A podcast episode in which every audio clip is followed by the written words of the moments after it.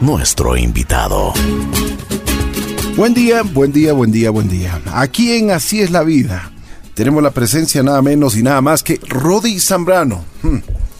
Ustedes ya con el nombre, con el solo nombre, pues ya, ya saben de quién se trata. Es un personaje público a él le gusta jugarse la vida en la cancha. y también es, un chef. Pero Rodi, bienvenido. Muchísimas gracias por haber aceptado la invitación. No, muchas gracias. Gracias a ustedes y gracias a Julita que nos conocimos y hablamos un poco del tema. Qué bueno. Rodi, a ver, convérsame un poquito. ¿Dónde nace? Bueno, yo nací en Chone, en la provincia de Manaví, pero... 100% Manaba, como dicen. 100%, eso sí. este, y, pero de ahí me crié en un pueblito que se llama La Crespa. Eh, eh, de hecho, no asoma ni en el mapa, te digo, así que eso es, anecdótico y, y, orgulloso de ser de ahí. Un pueblito que es entre, entre el Carmen y Flavio Alfaro, en la mitad. Exactamente. Así que, bueno, pues somos un pueblito muy pequeñito. Ahí fue donde tengo mis amigos de infancia. Ahí estudié. ¿Familia numerosa? Un poquito, sí. Somos, somos siete hermanos. Eh, yo soy el menor de, la familia. Y bueno, una parte vive en la Crespa y eh, una hermana que vive en Ibarra y dos hermanos más que viven acá. Ya.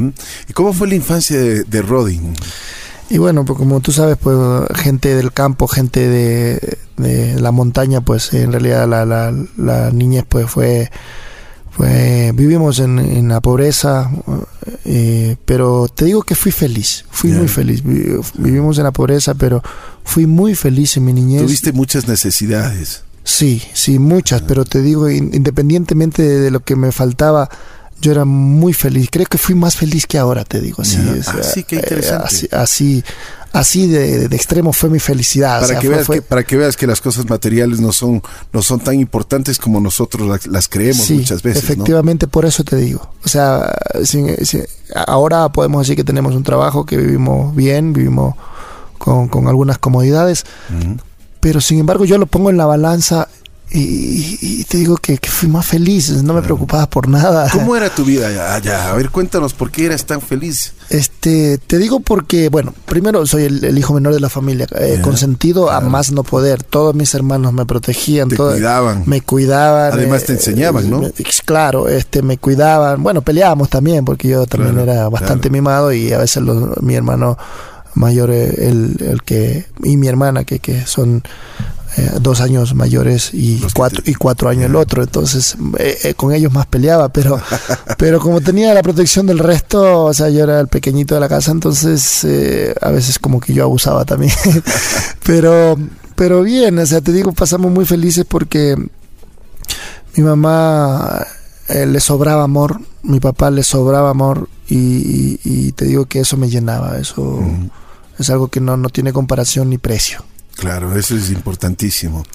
El amor, el amor, el, amor sustituye a muchísimas cosas que pueden faltar, ¿no?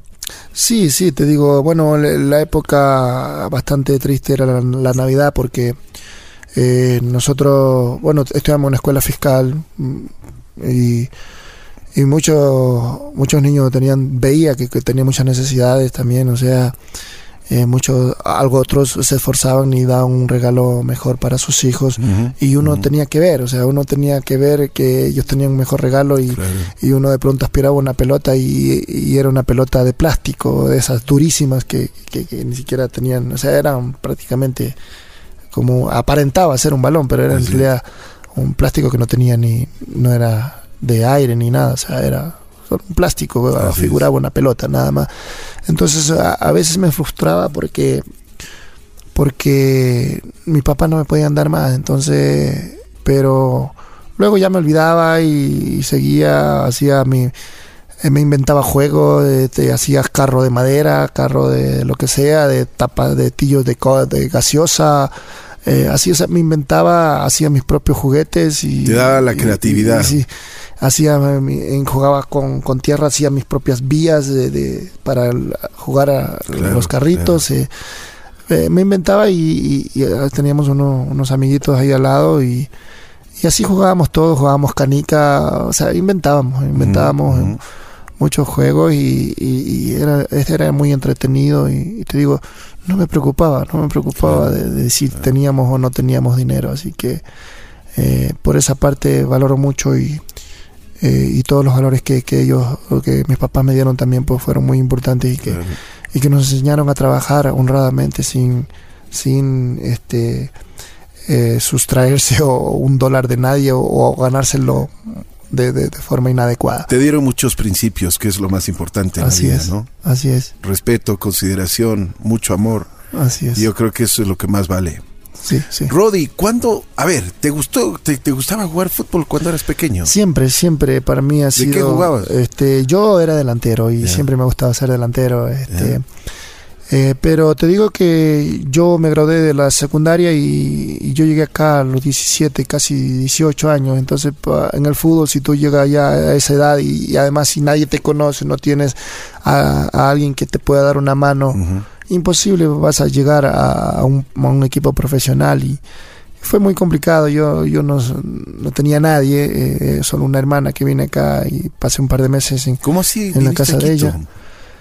Eh, te digo que yo, yo maduré pronto. Este, yo, yo, yo tenía claro que en el, en el pueblito, que lo quiero mucho, que, que es mi vida todo, pero yo sabía que en ese pueblito no podía salir adelante, no podía progresar. Y, yo sabía que solo estudiando, preparándome, podía hacer algo en la vida. Y me vine con esa intención de estudiar, trabajar y, y si tenía que, que- que dormir pocas horas, no me importaba, ten- tenía toda la, la energía del mundo. Y yo tenía claro mi objetivo de, que, de prepararme a ser profesional y, y hacer algo en la vida. Y entonces vine acá y, y imagínate lo, lo, lo difícil que fue separarse separarme de mis padres que Claro, era el hijo menor de 17 años eh, ellos preocupados porque de pronto yo podía irme por el camino corto por el camino más fácil eh, en una ciudad tan grande en donde hay- muchos vicios muchas eh, muchas cosas Muchas malas tentaciones. muchas tentaciones y, y que podía desviarme fácilmente porque no tenía la, la vigilancia de, nuestro, de, de nuestros padres, ¿no? Entonces eh, fue complicado, fue una, época muy complicada porque, o sea, yo es la primera vez que salía del lado de mis papis y, y como estaba acostumbrado a, a todas sus atenciones, eh, para mí fue todo de nuevo y tuve que empezar de cero hasta, hasta lavar mi propia ropa que, que empecé a valorar todo lo que hacía mi mamá y la paciencia que tenía porque cuando yo llegaba, por ejemplo, a jugar pelota, eh, yo tiraba la ropa sucia, eh, me sacaba una media, más allá me sacaba la otra y mi mamá atrás recogiendo la ropa sucia y me hablaba así, pero pero ella con el cariño que tenía, me tenía, o sea, ella se las, se las aguantaba y, y, y tenía paciencia. Entonces llegué acá y yo tuve que lavar mi propia ropa, tenía que cocinarme o cuando o si no comer en la calle o bueno, si mi hermana me ayudaba a dar la comida ahí, bueno, sí, pero el resto yo tenía que hacerlo todo, Claro, o sea, claro. hasta arreglar mi propia cama, eh, tener mi, mi- mi armario ahí para hacer mi propia ropa, tener acomodado todo. Bueno, aprendí, aprendí, bueno, yo ya sabía, de hecho mi mamá nos enseñó de- desde los 10 años, a mí me enseñó a cocinar, a planchar, No era nuevo para ti. lavar, no era nuevo, pero ella lo hacía con la intención de, de que nosotros nos defendiéramos en la vida, pero obviamente ella hacía la mayor parte, ¿no? Claro.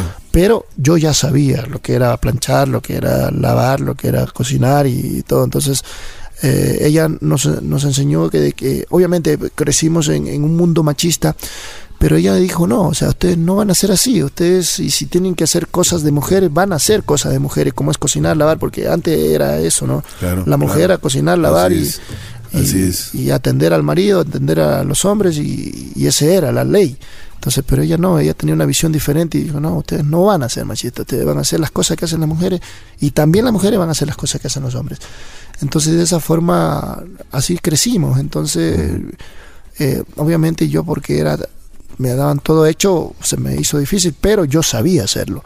Entonces acá ya pues vivimos la, la- la cosa dura y, y- estuve a punto de hecho de regresarme porque extrañaba mucho a mis papás, pero eh, yo dije si me regreso, o sea, no sirve de nada. Entonces claro. eh, les prometí a mis padres que, que- que iba a ser gente de bien y, y que estuvieran tranquilos que por esa parte no, no iban a tener un sufrimiento. Qué difícil empezar de cero, ¿no? Muy complicado, muy complicado porque... o Venir sea, a una eh, ciudad que no conoces. Claro, porque además no sabes hacer nada. que no conoces, No claro. sabes hacer nada. Claro. Yo Eh, era estudiante y bueno, sabía bueno, este, hacer fuerza con los animales, con el ganado, con los chanchos, con, sabía cómo sembrar, cómo sembrar arroz, maíz, mm, eh, maní, eh, cacao, banano, verde, eso sabía. Pero acá en la ciudad no, no sabía nada. Entonces entré a trabajar, un amigo que me dio una mano, mira, este, bueno, al principio nadie me dio una mano. Yo fui a buscar trabajo porque y encontré trabajo en un restaurante que se llamaba en ese tiempo restaurante Don Pancho. En ese tiempo. Ah, claro, claro. Los asados, en, famosos pollos asados. Claro. En, la Marín. En la Marín. Exactamente. Justo ahí habían dos, dos, locales. Así es. Habían dos locales y en uno de esos entré a trabajar de, de, steward, como se, el nombre técnico es steward, pero bueno, de lavaplato, digámoslo así, morochamente, ¿no? este, sí, entonces... Este, o sea, para que suene bonito, steward. Es, es el nombre técnico de, las personas que lavan la vajilla. así es. Entonces, y empecé a lavar plato. Eh, no, no, sabía hacer más, entonces ese era el puesto que había. Entonces, y te pagaban cualquier cosa, o sea, no, no era una, una situación donde puedes decir, bueno, ese es un sueldo digno y voy a trabajar aquí. No, no, no, era, era nada prácticamente. Entonces, pero ahí trabajé 15 días y, resulta que a los 15 días nos mandan a ver unos pollos a, la matriz que es en Ipiales. Allá era la matriz. Nos mandaron a ver unos pollos ya aliñados y todo en una camioneta y, y resulta que nos roban dos sacos de pollo. O sea, eran una camioneta, eran como 6, 7 sacos de pollo, no me acuerdo. Pero el asunto es que como allá hay tanto, tanto, es muy peligroso, mucho ladrón. Y no, no vimos en qué momento se nos bajan dos sacos de pollo. Llegamos acá y estaban dos sacos menos. El jefe dijo, ¿sabe qué? Ustedes tienen que responder y tienen que pagar. Yo tenía 15 días. Yo, yo sacaba cuenta. Ah, no, yo tengo que trabajar por lo menos dos meses aquí para pagar esos dos pollos. Y tenía 15 días. Bueno, dije, la mejor eh, eh, decisión es salirme. Y me salí sin cobrar un centavo. Le digo, ¿sabe que esos 15 días quedan eh, en parte de pago? Yo yo de gana voy a trabajar dos, tres meses aquí sin, sin, cobrar nada porque, porque tengo que pagar. Así que tengo que irme a, probar suerte en otro lado y a buscar seguir buscando trabajo. Pero ya esos 15 días que trabajé quedan como parte de pago. Yo me, tengo que ir. Y así fue, o sea, me, abrí y, otra vez sin nada. entonces eh, fue, fue, fue muy difícil, muy, muy complicado. Y luego un amigo que era de, de allá, él, era cocinero y, y trabajaba en, el Filambanco, que en ese tiempo pues era el banco que, más sonaba. fuerte.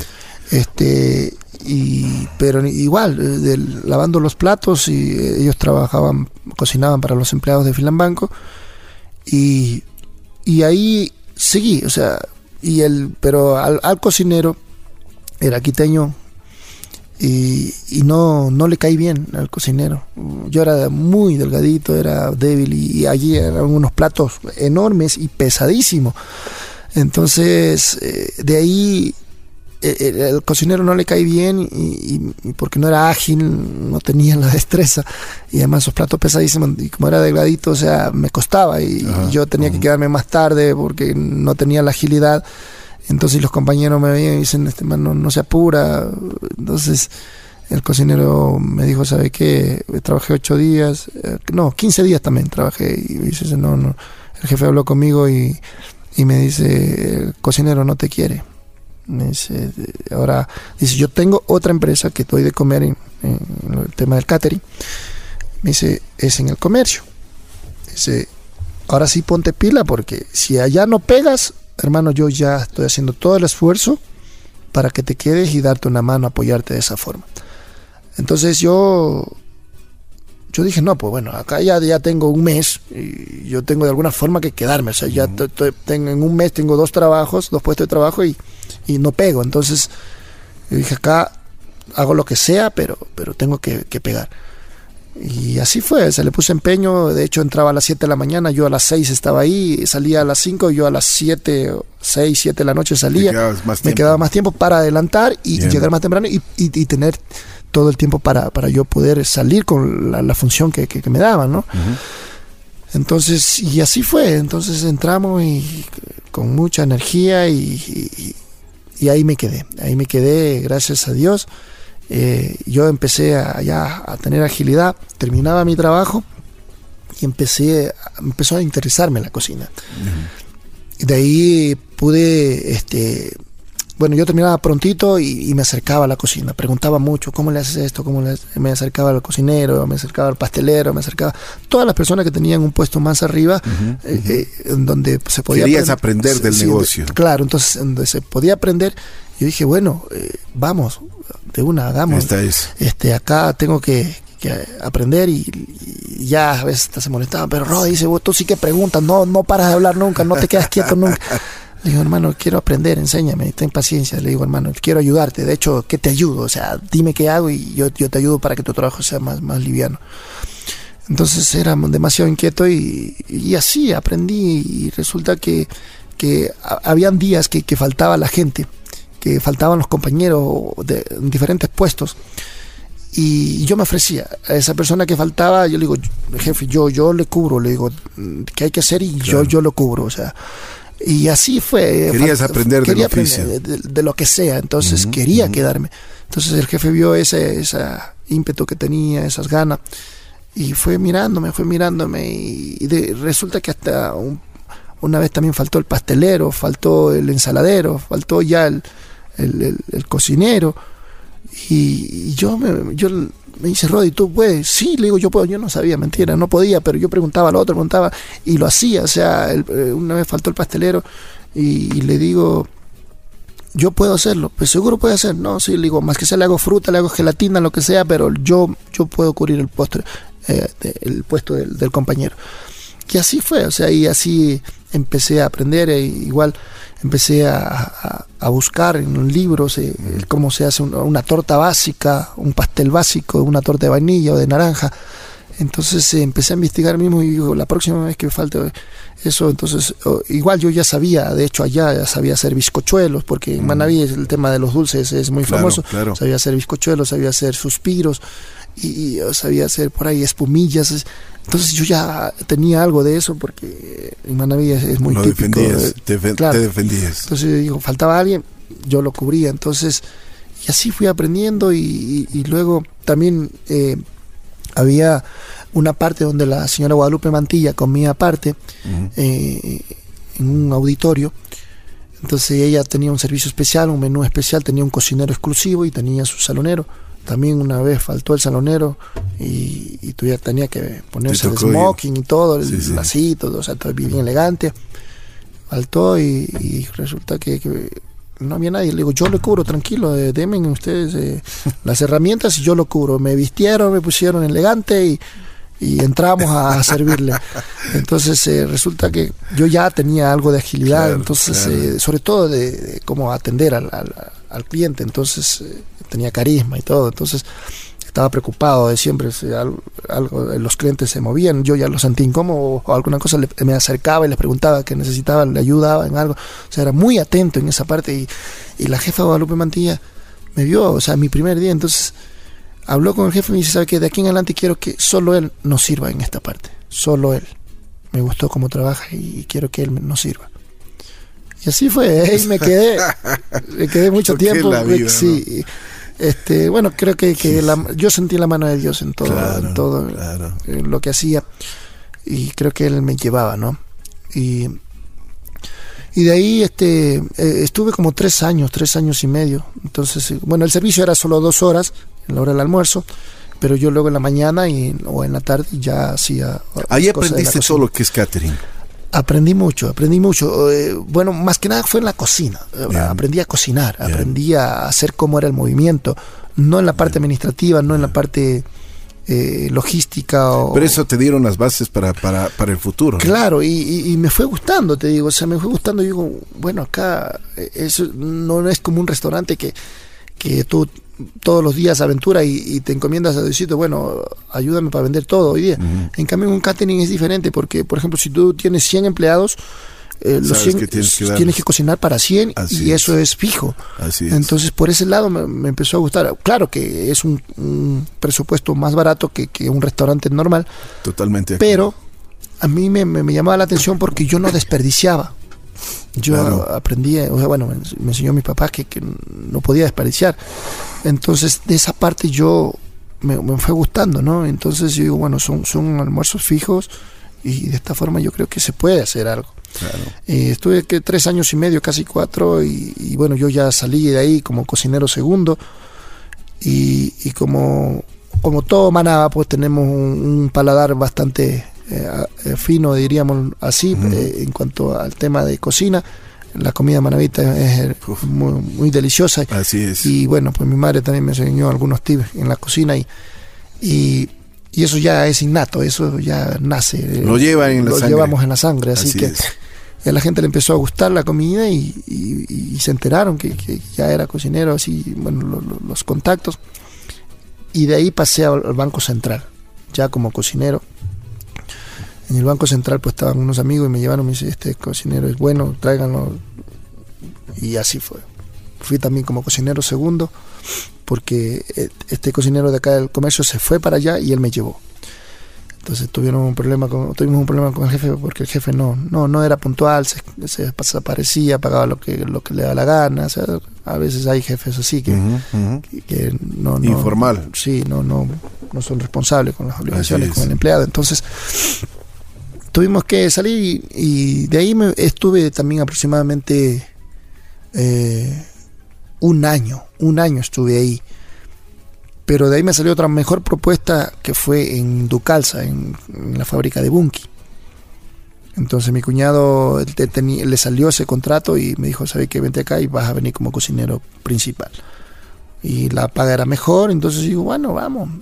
Y ahí tuvimos un par de años un par de años y de ahí pasé a Royal Tex, a Lee, donde hacen los jeans. Ah, no sé si se puede hacer publicidad, pero. No, pero por supuesto. Entonces, bueno, pero a, los jeans Lee. Y de ahí también vine como cocinero y cada vez iba, iba cotizando. Teniendo más experiencia. Sí, iba cotizándome, iba teniendo más experiencia y llegué a Lee y de ahí este, trabajamos eh, como tres años más, cuatro casi pero yo ya hasta ese tiempo pues yo ya decidí eh, estudiar eh, gastronomía, yo me gradué, en el momento que me graduó de chef eh, yo decidí, o sea, bueno, hasta aquí trabajo para el, para el resto. De aquí en adelante pues me voy a abrir mi propia empresa y, no me importa si me va bien o no, pero me he hecho al ruedo y, voy a, abrirme solo. Y así fue. este, entramos eh, para, para una para las bodegas de tía que en ese tiempo eh, estaba ahí en el condado en la vía mitad del mundo. Y las bodegas tía que eran 30 40 almuerzos máximo. Pero para yo entrar ahí o sea tuve que hacer eh, un tremendo trance como se dice porque a mí nadie me conocía. Nadie me conocía como empresario como como proveedor. Y bueno había un tramitador ahí que me dice, sabe que yo te hago entrar, tú me das una comisión, yo te hago entrar. Yo, vamos a hacer como que es mío, porque él ya tenía experiencia, él tenía nombre ya en catering y todo eso, pero el, trabajo de él era enganchar y meternos. Entonces le digo, ¿cuánto, cuánto cuesta? Tanto, me dice, te, te cuesta, son 40 almuerzos, vas a trabajar de lunes a domingo, porque aquí en la bodega trabajan siempre de hecho, solo descansan un, una, un día al año, porque solo es el primero que descansa, porque la bodega sigue. todo el tiempo. Y más en, esta, en las temporadas de, diciembre. Entonces le digo, listo, dale, yo le entro. Vamos, y, ahí tenías algunos ahorritos, teníamos algunos ahorritos y, y le entramos. Y claro, eh, para mí era difícil porque yo no sabía cuál era mi futuro y y tomar la decisión fue súper complicada. De hecho, me avisaron un, mes antes y donde yo ya pude poner la renuncia y todo. Y, no podía dormir, te digo, no podía dormir de la, de la preocupación, de toda la responsabilidad que tenía. La ansiedad. Sí, fue súper complicado. Este, también mi hermano ahí me ayudó, me dice, Roy, eh, vamos, no importa, yo te apoyo. Y, él tenía un, taxi, un Volkswagen, me acuerdo eso, es un Gol pequeñito, me dice, Roy, eh, este carro te lo vendo, creo que era alrededor de, no, ya estábamos dolarizados, tres mil dólares me dice, te lo vendo. Era un carro que ya estaba usado, era un taxi. Eh, Entonces yo, yo agarré, lo pinté, le pinté de otro color, le digo, ya listo, ¿cuánto cuesta? Me dice, tres mil dólares. Le digo, tengo 500 ahorita, no importa, dame esos 500 y tú me vas pagando como pueda. Mi hermano me apoyó, la verdad, mi hermano se llama Mario Zambrano, que lo quiero muchísimo y agradecido con él. Este, y, y él me, me, apoyó con esa parte porque yo necesitaba un carro para hacer el tema de las compras y todo eso. O sea, no, no es yo pagando camioneta, pagando o andando en bus es complicado andar con compras y todo. Entonces yo dije, necesito un carro para poder movilizarme. Era pequeñito, pero ahí entraba todo. Yo ese le, le, hacía camioneta ese carro, así que no, no, no me importaba. Entonces, este, y así empezamos. Así empezamos con, y de hecho hasta ahora eh, para mí eh, a tía a tía lo tengo como cábala porque hasta ahora seguimos tengo alrededor ya de 10 años eh, con la empresa. Me imagino que ya nos das solo a 30 personas el almuerzo. Bueno, hemos crecido muchísimo. Eh, hemos cuántas personas das almuerzo Bueno, alrededor ahora estamos con unos 1400 almuerzos más o menos. 1400. Más o menos. Y seguimos subiendo. Qué bien. Felicitaciones, Muchas gracias. este, de verdad que es hermoso toda mi Ese es un ejemplo de emprendimiento, es un ejemplo del crecimiento humano. Sí, sí, te digo, es, es enorme y de hecho también, eh, como yo salí de, cocinero de Lee, eh, me llamaron, ya se enteraron que yo me había abierto y me llamaron y estamos dando la comida también allí. Ahí son alrededor, alrededor de 300 almuerzos que tenemos. Y te digo, en Lee yo también lo quiero muchísimo a esa gente porque yo trabajé como cocinero ahí, o sea, y les tengo muchísimo cariño, tanto a tía como, como a Lee. Oye, Rodi, ¿y, y cuándo te, te, te, entra el bichito de, ser árbitro de fútbol? Eso te digo que empezó paralelo casi. Empezó paralelo, este, porque... ¿Y por qué ser árbitro? Esa es una de las preguntas que siempre me he hecho. eso porque eso, o sea, tienes que tener una personalidad, pero... Sí aguerrida, fuerte. Eso es lo que nadie entiende. Convincente. eso es lo que nadie entiende, porque tú le preguntas a cualquier persona, ¿tú quieres ser árbitro? O sea, te va insultando, te dice que estás loco, o sea, jamás sería árbitro. Entonces, este, resulta que yo entré a este, a esta hermosa profesión, eh, porque yo trabajaba de lunes a viernes en el comercio y sábado y domingo trabajaban otros chicos. Entonces, como eh, en vista que yo fui ganándome la confianza del jefe, me dice, ¿sabe qué, Rodi? Tú solo trabajas de lunes a viernes, sábado y domingo no vas a trabajar. Yo te, yo te, necesito de lunes a viernes por la jefa, me dice. Así que tú descansas sábado y domingo. Bueno, me dieron un horario lindísimo. Claro. Eh, lunes a viernes, bueno, a veces rotaba también eh, en la merienda porque trabajaba a veces de 11 a 8 de la noche. Y bueno, no me importaba, con tal de tener trabajo, no me importaba la hora que trabajaba, pero sábado y domingo me dio libre. Entonces, por ahí mi cuñado, un cuñado, el marido de mi hermana, empezó, él ya era árbitro barrial. Y me dice, Roy, me dice, ¿por qué no, no trabajas sábado y domingo? Mira, y te haces un billetito más y por ahí vas haciendo tus cositas, te vas independizando y, de esta forma, ya, pues una entradita más no viene mal. Así es. Dice, hazte árbitro, me dice, yo te voy a, primero vamos con, conmigo, dice, yo, mira lo que yo hago y luego ves si, si te gusta no. Me fui, efectivamente, me fui con él, digo, ya, listo, vamos, yo lo que he venido acá es a trabajar y, a estudiar. De hecho, eso me puede servir para estudiar. Entonces, eh, lo, me fui, y regresé mal genio, regresé mal genio. Empezaron a insultarlo, casi me peleo ahí con, la gente que estaba insultando. Le digo, mi cuñada, ¿qué te pasa? Ya era también ya medio revoltoso porque te, te, toquen a, tu familia va a es un instinto natural que vas a reaccionar. de acuerdo. Entonces, no, no, le dijo hermano, yo voy a, yo voy a pasar coraje ahí. Esto no es para mí. Esto no es para mí, yo voy a estar ahí peleándome con todo el mundo y no, no, no, mejor no, yo no, no soy una persona violenta, pero esto incita a que uno sea violento, le digo así que no, no, no, sigue nomás. Y el presidente de ese grupo me vio y yo era, bueno, delgadito y ya empecé a estirarme, ya era alto y todo. Me dice, tú tienes madera, dice, para ser árbitro. Yo quiero hacerte árbitro, me dice, tienes mucho futuro. Yo te veo, eh, o sea, con buenos ojos, hermano. Él me veía. Y, y no, no, no, no, no, no me agradaba. Mira, ¿sabes qué? Me dice, y él insistía, insistía, insistía el presidente. Me dice, vamos, mira, ¿sabes qué? Te voy a llevar a un, torneo de niños, de sus 12.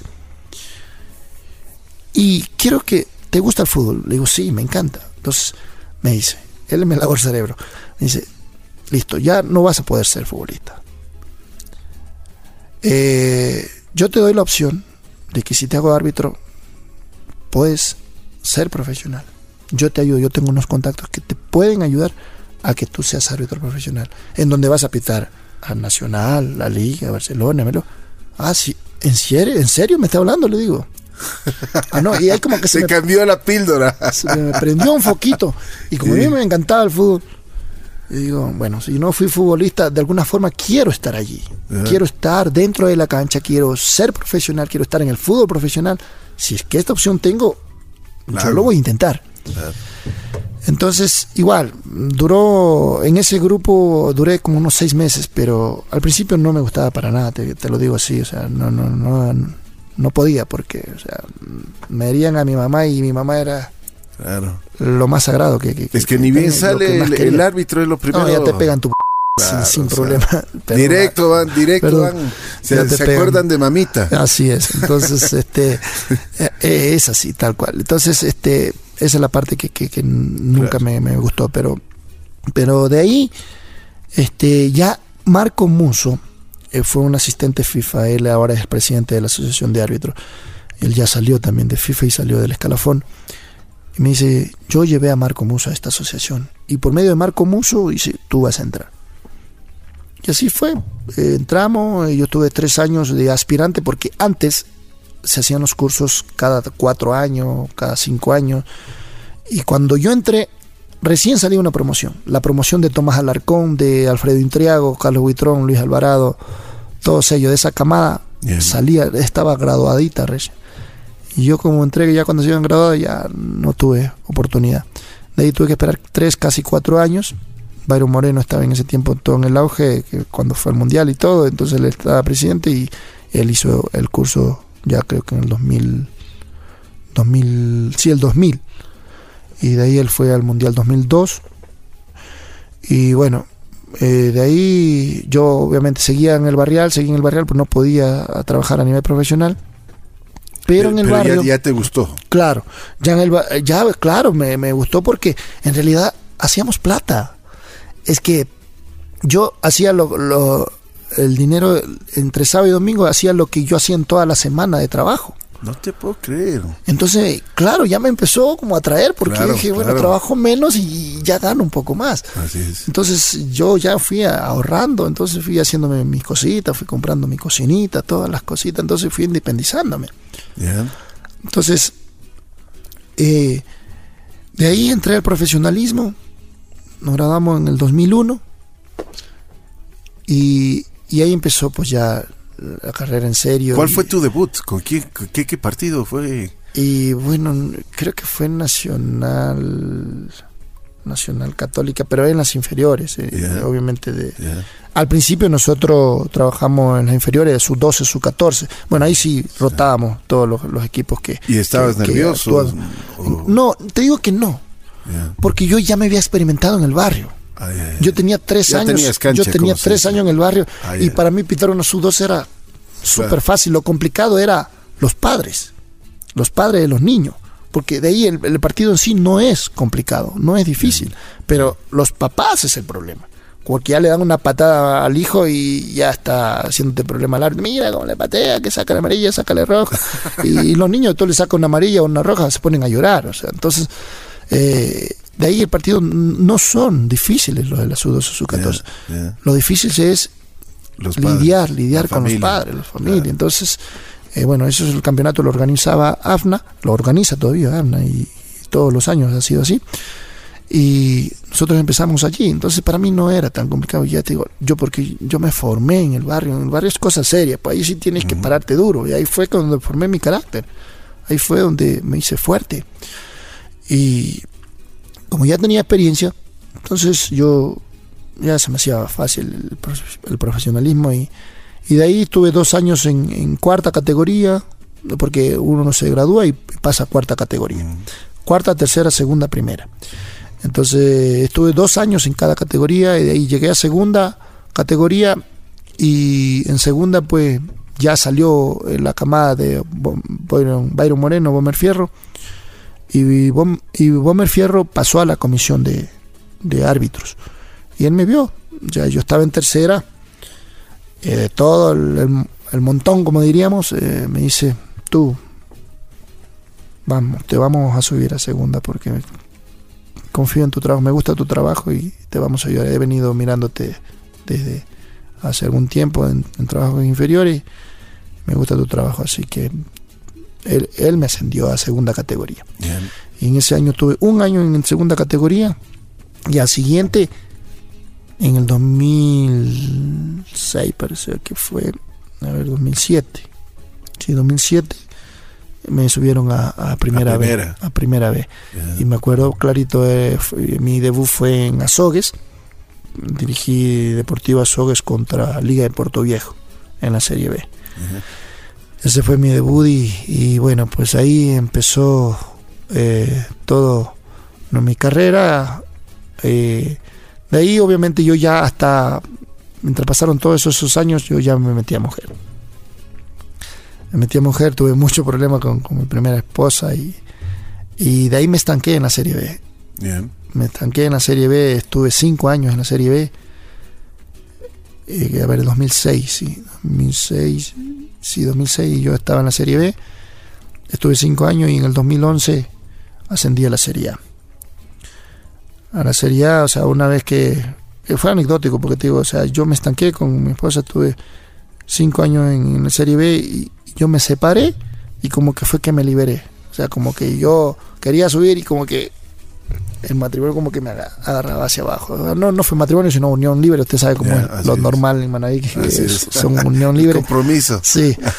Entonces, te digo que me, me, frenó, me frené mucho ahí. Entonces, decidí separarme con el dolor del alma y, y bueno, este, me liberé. Y de ahí llegué a, a la Serie A 2011, 2012. Bueno, eh, ahí he tenido señales, te digo. Te, tengo que conversar en orden porque el, el, 2010 muere mi mamá. 2010 muere mi mamá el 16 de septiembre del 2010. Y para el 16 de septiembre del 2011, un año exacto, me avisan que yo voy en el listado internacional para el 2012. Entonces yo digo, para mí fue una señal. O sea, mi mamá tuvo que morir para poderme ayudar. Mm. Y yo siento la mano de mi madre en todo. En todo lo que me ha pasado. Y fue, fue clarito, o sea, fue una señal. Mi, mi mamá muere 16 de septiembre el 2010 y el 16 de septiembre del 2011 me dicen, Rodi, eh, hasta los chequeos médicos, saca el pasaporte que tú vas a ser FIFA el próximo año. Y así, he recibido tantas señales de mi madre que, ella es la que me tiene aquí, te digo. Definitivamente ella es la que me tiene aquí. Es tu ángel de la guardia. Sí, yo converso con ella y, es, es impresionante. O sea, si te, eh, yo creo que en otro momento te voy a contar tantas cosas que me han pasado y que he sentido la señal clarita, eh, incluso hasta para tomar decisiones, para, para implementar los proyectos. Eh, ella me da la aprobación. Y, cuando no me no le gusta, yo, yo tengo señales de que no es conveniente. Lo siento. Oye, Rodi, pero llegas a la, a la, serie de privilegio, porque es una, como se dice, eh, es una serie que importante. Los partidos muy candentes, me imagino, o sea, te debe haber tocado situaciones eh, difíciles. Sí, sí, sí. O sea, te digo, eh, hemos tenido muchos partidos complicados, pero yo le agradezco muchísimo eso al barrio. Te digo, en el barrio, o sea, yo aprendí, aprendí muchísimo. Igual en la Serie B también. Digo, Dios sabe cómo hace las cosas. Eh, te formaste bien. Me formé bien, te digo, en la serie, en la serie B es un fútbol bien complicado, brusco, complicado digo, todo, todo ese tiempo que estuve allí me sirvió para madurar y hemos hecho cosas increíbles. yo, imagínate, yo nunca me imaginé eh, llegar tan lejos eh, en el arbitraje, o sea, y además de dónde vengo, o sea, ya te dije de dónde vengo. Digo, entonces eso a mí me ha servido como para conversar con los niños, con los chicos allá cada vez que voy, de que nada es imposible, o sea, todo es posible. Imagínate una, alguien que, que, nada, que salió de la nada y, ha podido, hemos podido estar en, grandes eventos importantísimos, haciendo historia en el arbitraje. De hecho, el año pasado incluso eh, estuvimos, fue un año espectacular también, estuvimos en Copa América Centenario, que fue algo histórico, pudimos hacer histórica en la Copa América Centenario, estuvimos en los Juegos Olímpicos en Río en 2016, que, que ningún árbitro había estado en unos Juegos Olímpicos.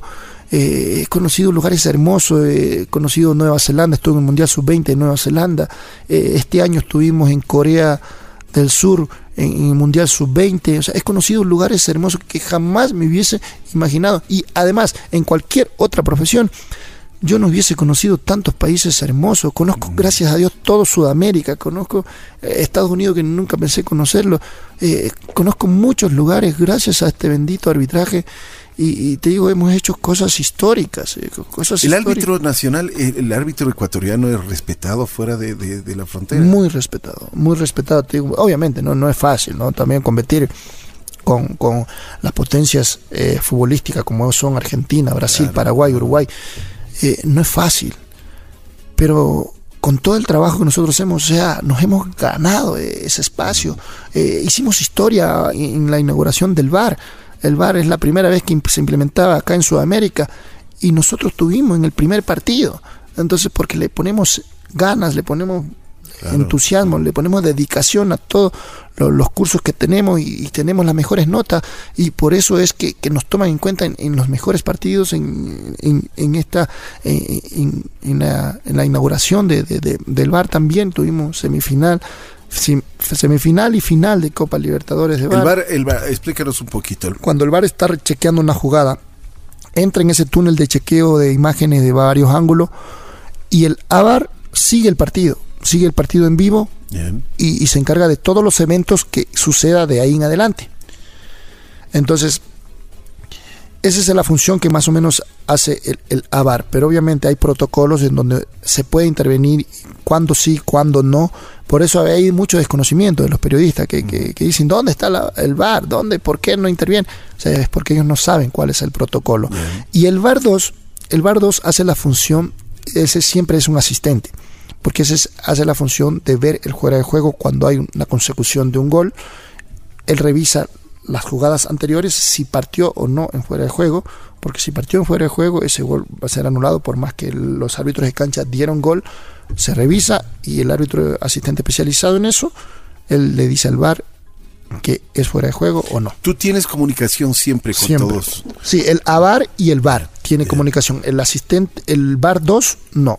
El VAR, 2 no, ese solamente estamos en la cabina y le, le, le habla en ese momento al VAR de que hay infracción o no. ¿Y, con esta tecnología has, has cambiado tus decisiones que, que, has tenido en la cancha? Bueno, en, en, los partidos que hemos tenido no, no, no, hemos intervenido porque no el protocolo no nos ha dado para intervenir, porque gracias a Dios nos ha ido bien, no hemos tenido jugada polémica o dura. Por ahí una en la en la primera final de la Copa Libertadores que, Julio Bascuñán eh, no pitó un penal, pero fue al último ya que, que pero en realidad eh, decidimos que, que, nosotros no, no, podíamos intervenir porque el, el, árbitro vio todo, tenía clarísimo todo, él decidió no pitarla. Eh, el, el VAR interviene es cuando el árbitro no vea una situación, no, no ve una infracción, o cuando el árbitro no consulta, mira, tengo dudas, revísala.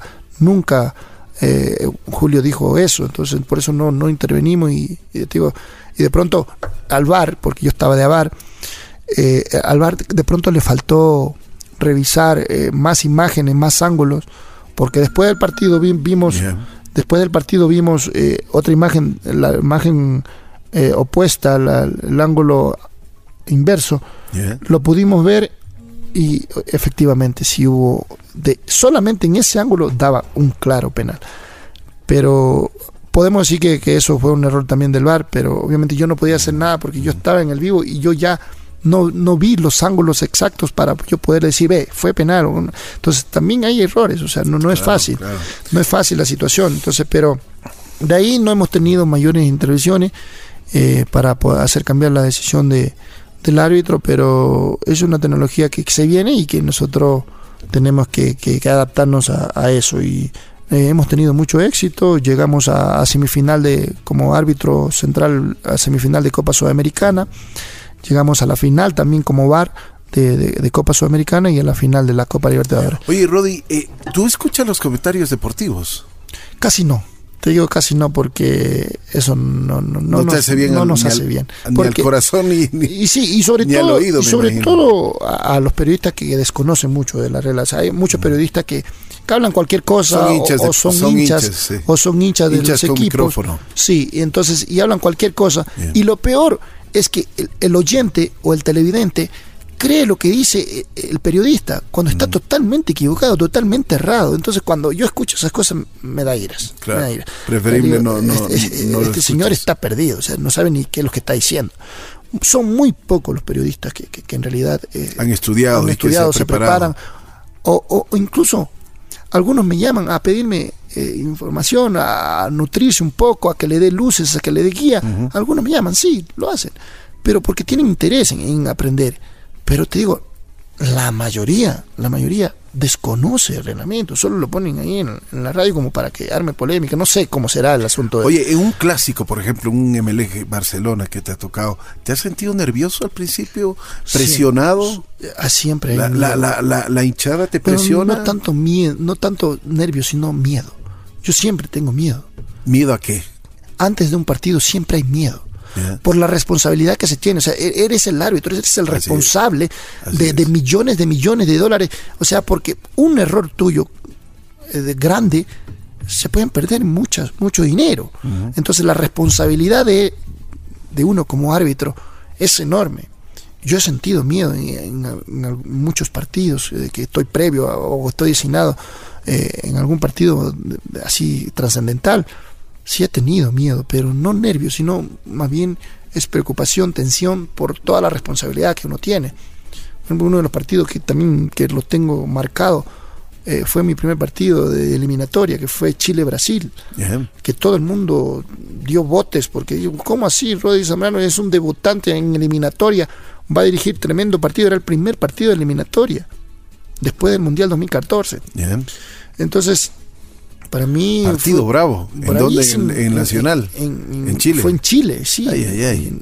Y esa barra te haber hecho sentir. No, pero- y todo el mundo, el previo, el ambiente previo, porque a ti te avisan un mes antes de esa designación y todo un mes hablaron terrible de mí. O sea, ¿cómo es posible que lo pongan a Rodri Zambrano en un partido trascendental, el, el- el pentacampeón del mundo co- co- y en, en Chile? O sea, eso es algo inaudito, están locos lo de Comebol, están locos. ¿Por qué ponen a un, a un árbitro novato, a un árbitro nuevo a debutar en este partido? Póngalo, a un, eh, así, o sea, se expresaban Así así. Un Bolivia.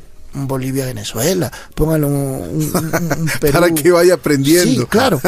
Entonces, yo por ese lado te digo, agradezco también a la confianza de Comebol porque me dieron el debut y me dieron un partidísimo.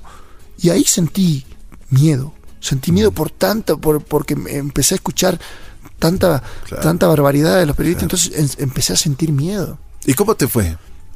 Y resulta que tanto hablaron del árbitro Ni, que ni en le tomaron partido en cuenta. ni lo tomaron en cuenta porque no pasó nada. E incluso hasta la comisión de FIFA, el Máximo Busaca, que iba a hacer el- el- los preparativos para el Mundial Sub-17 en Chile, Ya. el 2015 creo que fue eso. Y, y ahí estaba toda la comitiva de, de FIFA. Fue mi primer partido alimentario y ahí fue donde, donde yo, donde la- lo- los jefes de FIFA, Máximo Busaca y Manuel Navarro, me vieron. Y vieron y "Este árbitro, ¿de dónde salió? Y ahí fue donde yo ya tuve las oportunidades y que a fin de año, de ese mismo año, yo tuve la oportunidad de ir al Mundial Sub-20 en Nueva Zelanda. Y, allá quedamos entre los cinco mejores árbitros de- de- del torneo. Qué bien, ¿no? Entonces fue tremendo lo, lo- lo que hemos venido haciendo a nivel internacional. Ese tipo de cosas, por ejemplo, no se difunden. La prensa deportiva no difunde. No, pues esas cosas no, solamente difunden las- las- las- la- los errores, difunden cuando te va mal, porque también te va mal, o sea, vas, siempre vas a, no, no siempre vas a tener éxito, no siempre vas a tener un buen partido, no, va a haber un momento que vas a tener un mal partido y no por eso te hace un, un mal árbitro, un- una mala ¿Qué persona. piensas cuando te dicen, eh, Rodi Zambrano siempre está detrás de nuestro equipo? Él nos pita mal. Eh, eh, eh, pre- preferimos de que no nos pite él. Claro, es que, es que eso, te digo, es, es una falsedad total, o sea, y de que se sienta con prejuicios eh, de, o que, que nosotros vamos premeditado a hacer daño a un equipo o a un jugador. están totalmente equivocados. O sea, yo me juego lo mío, yo también me juego mi mundial, también me juego mis clasificaciones, partido a partido. O sea, si a ti te va mal en un partido trascendental, eh, a nivel nacional o internacional, eso son, son puntos bajos. Claro, eso se difunde. Pues, ahora peor todavía que tenemos la facilidad de estar en internet, que se difunden en cualquier parte del mundo. De hecho, te lo pueden ver los partidos en vivo, te lo ven. Si te hacen un seguimiento, por ejemplo, a mí me hacen un seguimiento afuera, que me ven los partidos en vivo, porque, porque ellos también eh, hacen su, seguimiento para poder poner a los árbitros en todos los mundos. Rodi, ¿has, alguna vez has sentido amenazas? ¿Te han amenazado? Sí, sí, sí, he tenido amenazas, pero eso te digo que... No, no le paras bola. No, no, no, Y igual, o sea, he tenido algunas amenazas, pero te digo, que sea lo que Dios quiera, yo le digo. Yo, la gente que me conoce sabe cómo soy y, esas cosas a mí no me van a, amedrentar. O ¿Alguna vez te han querido comprar? Sí, también.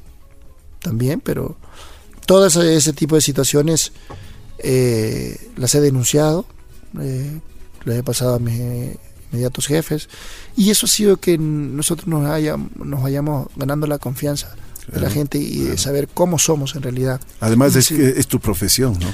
Y claro, y sobre todo, y, sobre todo los, valores que, que, tengo de familia, o sea, es algo que, que eso no es negociable, eso, eso es algo que, que para mí, yo, yo puedo morir pobre, pero siempre seré honesto, siempre seré transparente y, no le, le arrebataré ningún solo dólar absolutamente a nadie. Entonces, eh, todas esas cosas para en mi vida están claras y y pase lo que pase. O sea, entonces por eso es que la gente a veces me ve bien, a veces me ve de otra forma y nada, bueno, este, con este hombre no, no, no hay como hacer nada, no, no ganamos una. Entonces ahí empiezan a ya armar su propio su propia historia y, tratar de, manchar al nombre de uno. Entonces yo estoy tranquilo, estoy muy tranquilo por, porque sé que es lo que tengo ¿Has tenido problemas así con los jugadores en la cancha? Y bueno, los jugadores son, a la mayoría son complicados, siempre te, te reclaman. No problemas grandes, ¿no? Pero así reclamos, cosas así. Sí, siempre hay en la cancha. Además que la cabeza está caliente. Sí, sí, sí, eso siempre va a haber, pero, pero ya termina el partido o antes del partido siempre conversamos. Yo trato de ser amigo de todos, trato de, ser sociable con todo, pero en esa parte no, no he tenido ningún mayor problema con algún jugador o cosas así. Rodi, ¿Qué te gusta más, el pito o la cocina? Te digo que las llevo de la mano. Son las dos profesiones que tengo y que las adoro, las amo, eh, es lo mejor que me ha pasado en la vida. Y te digo, y si vuelvo a nacer, vuelvo a hacer lo mismo. Lo mismo, sin duda. Sin duda alguna. Oye, qué interesante historia la tuya. Realmente nos ha dejado muchísima enseñanza. Una persona que vino, yo creo que no de cero, sino de menos uno que tuvo muchas necesidades cuando era muy pequeño, una infancia bastante fuerte, bastante dura, pero que le formó. le formó en vida. Sí, eh, ahí hay otra parte que me olvidaba, que, te decía, eh, de ahí para yo poderme estudiar la secundaria, fue muy complicado, porque eh, en mi pueblito solo se, estudiaba hasta el ciclo básico, hasta el tercer año. A partir del tercer año yo tenía que estudiar en otro lado, y tuve que irme a Flavio Alfaro y ahora mi papá ya no tenía cómo, porque ya me costaba más. Y mi papá me dice, ¿sabe qué? Yo te estudio hasta aquí. No puedo estudiarte más porque no me da el dinero. No, si, si te doy para estudiar, no comemos. Entonces yo lloraba y le rogaba al papi, le digo, hagamos lo que sea, pero yo necesito estudiar. Yo sabía lo que quería. Imagínate, yo, yo a los 11, yo ya sabía lo que quería. Solo quería estudiar, nada más. Entonces yo me inventé. Dije, ¿sabe qué, papi? Mire, yo le ayudo de lunes a jueves en la finca y a mí deme el día viernes y yo sabré en qué trabajo, pero ese día viernes yo trabajo para mí, para estudiar. Y estudié, estudiaba los sábados, solamente a distancia, porque no, no podía más, no tenía más tiempo. Estudié a distancia. Y eh, mi papá habló con mi mamá y dice, esto me está pidiendo ¿Le hacemos? Sí, ya, listo, listo, quedamos de acuerdo. Ya. El lunes a viernes yo me refundía en la finca eh, a trabajar. Hasta el jueves. Hasta el jueves y el viernes salía de la finca a trabajar. Y como ya te digo, los dulces son muy típicos, esa fue otra pelea con mi mamá. Porque nadie en mi familia, o sea, vendía, en y yo tuve que hacer eso, o sea, vender dulces en los carros, en las buses. Vendí dulces, lo que es el bizcochuelo, eh, todas las tortas de guineo, los suspiros, los troliches, los huevos de bolsillo, todos esos dulces, los polvorones y todo eso es lo que hacen. Bien. Y la Crespa se caracteriza por, por, por obtener los buenos dulces y las roscas. Entonces ahí fue otra pelea porque mi mamá lloraba, me dice, ¿cómo vas a creer? Dice, nosotros somos pobres, arrancados, pero yo jamás voy a permitir que maltraten a mi hijo en esos carros, que, que se caen de los carros, que lo- los oficiales, los asistentes del, Les de- tratan lo- mal. les tratan mal, les patean, les empujan, porque cada vez que se sube un vendedor, porque te sacan. Entonces, así es, así es. es, es complicado, o sea, mi vida fue, fue complicada en la adolescencia incluso. O sea, te digo, y, había ya antecedentes de compañeros que, que vendían esos dulces. Eh, Una vez se cayó un, un chico y se metió debajo de la llanta y le, Le pisó. le pisó la pierna y le, bueno, no, no le dañó mayor cosa, pero sí le alcanzó a, a- a atropellar la parte de los gemelos y todo esto se lo, se lo llevó. Entonces mi mamá, peor, todavía más preocupada, mi mamá no quería saber nada. Le digo, madre, ¿es esto o esto? Porque no, no tengo otra opción. Yo necesito estudiar. Así que tranquila, que no me va a pasar nada. Dios me va a proteger, le digo. Y desde ahí, ya te digo, por eso ah, hace un rato te dije que yo sentí la mano de Dios en todo momento. Mira, en este trabajo fue algo impresionante que me pasó, porque yo, yo vendía en, en- las Reinas del Camino y en las Carlos Alberto Aray, que son las dos únicas líneas que había en ese tiempo, en ese tiempo, incluso que era una carretera angosta, fea, Bien. con puros huecos. Nosotros teníamos que coger el bus en eso, en esas tierras, en, en ese, en ese, en esa carretera donde había más huecos, porque ahí frenaban. Frenaban los buses y nosotros ahí al vuelo, al vuelo nos subíamos. Y así empezó la cosa. Al principio fue duro porque no sabía cómo subirme al bus al vuelo y, y bajarse al vuelo porque ellos no te paran, excepto hasta que te haces amigo y ya conocido, ahí ya los mandos Ya. ya, ya te paran. Pero al principio fue muy complicado porque no era solo yo, habíamos muchos dulceros. Y, y- y competir con ellos, yo un día que tenía, era muy difícil. Pero tan grande fue Dios que, te digo, yo vendía en un solo día lo que los compañeros vendían en toda la semana. O sea, yo sentí la mano de Dios clarito. O sea, eh, esa impresión de yo ni sabía cómo, cómo, cómo era que vendía tanto. Yo vendía, te digo, en un solo día vendía lo que los compañeros vendían el resto de la semana. Ven- yo no sé, la- el turno que me tocaba, porque hacía por turno. A ver, en esta reina te subes tú, en esta reina, en esta aray el, te subes el otro, y así. Y el turno que me tocaba venía lleno.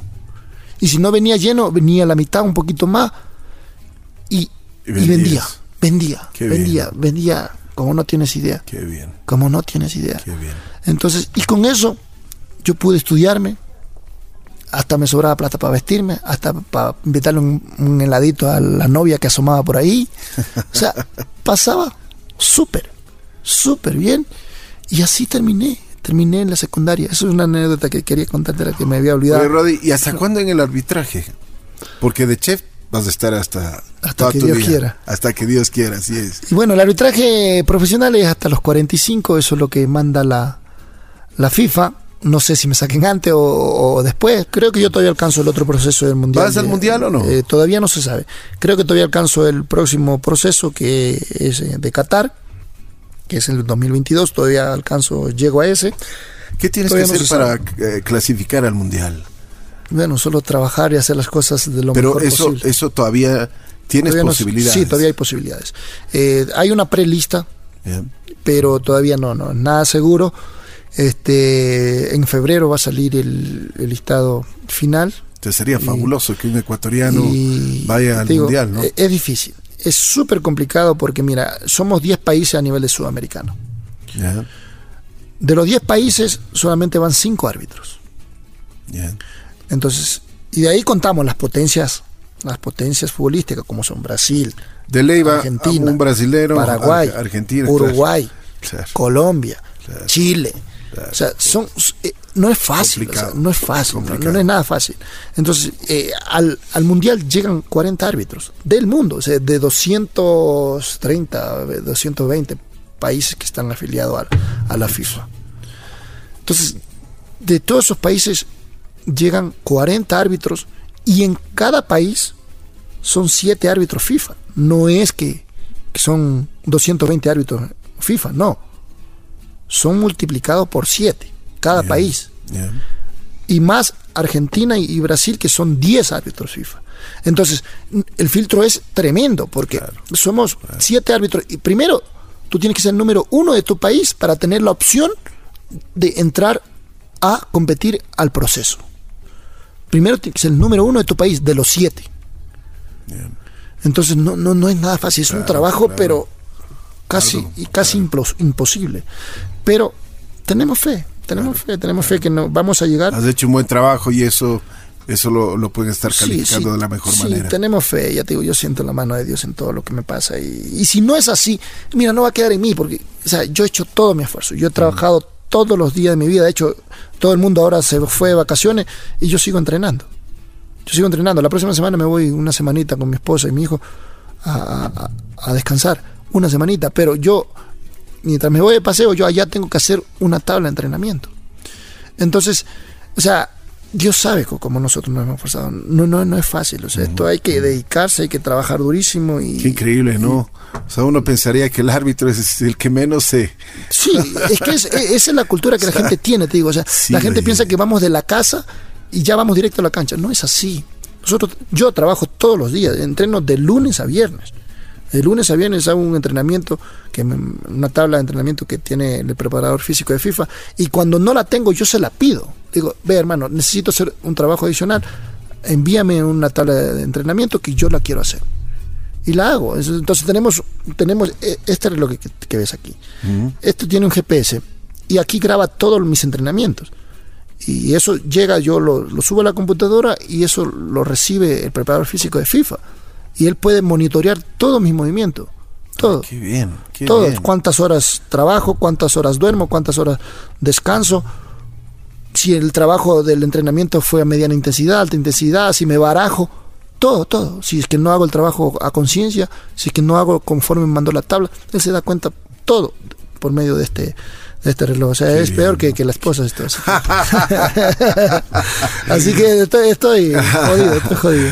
Rodi, te quiero agradecer muchísimo. Qué gusto conocerte, pues me ha dado muchísimo gusto el conversar contigo hoy. Es una lección de vida la que nos has permitido escuchar y te felicito porque eres un gran hombre, muy creyente en Dios, gracias. además muy grato con la vida y eso es importante, eso habla, eso habla muy bien de un ser humano. Cuando hay gratitud en el corazón, pues hay muchísimas cosas que dar para esta vida. No, sí, sí, siempre. No, gracias a ustedes, la verdad que yo estoy muy agradecido con, con toda la gente que, que, ha creído en mí, eh, es impresionante, mucha gente que, que me, que me quiere, que me aprecia, que, que sabe toda mi vida y, y lo converso con, con, con muchas eh, ilusión, con, mucha nostalgia incluso, porque hasta me dan ganas de llorar de todo lo que hemos, hemos vivido. Pero, eh, pero es una muestra de, que la gente a veces que, se cohibe, que, se frustra, que, tiene muchos límites eh, por, por, ser, por tener tal o cual apellido o por ser de, de X lugar. Y, y, se siente muy, muy limitado. Así que no, que la gente es un mensaje para que la gente sueñe, que nunca deje de soñar, que, que, que luche por sus objetivos, uh -huh. que, que, todo se puede, todo se puede, eso, eso solamente tiene que ponerle dedicación, esfuerzo, eh, responsabilidad, disciplina, todo se puede en la vida, así que si digo, así yo te puedo decir con todo lo que hemos pasado, que sí se puede triunfar en la vida, en lo que sea, haz lo que te gusta, eso sí, les aconsejo, si hacen algo que no les gusta, no lo hagan no lo hagan. Yo, yo trabajaría en cualquier empleo, así me paguen la mitad de lo que me voy a ganar en el otro, que no me voy a sentir bien, pero yo voy a ganar la mitad de eso, pero donde me voy a sentir bien y voy a ser feliz. Eso sí le diría a toda la gente, que hagan lo que les gusta. Esfuércense por lo que les gusta y que sueñen. De Nunca dejen de soñar. Rodi, que Dios te bendiga fuera y dentro de la cancha. Muchas que siempre gracias. tengas éxitos en tu vida. Te queremos agradecer. Es un ejemplo de vida nada más. Muchas gracias. Aquí es Rodi Zambrano, árbitro eh, una persona que tuvo muchísimas limitaciones, ahora es dueño de su empresa. Imagínense, eh, tiene una empresa de catering, da aproximadamente diariamente de comer a dos mil personas. ¿Qué más se puede pedir? Un triunfador, un triunfador que nos, nos dio la oportunidad hoy de escucharlo. Gracias, Rodi, muy gentil.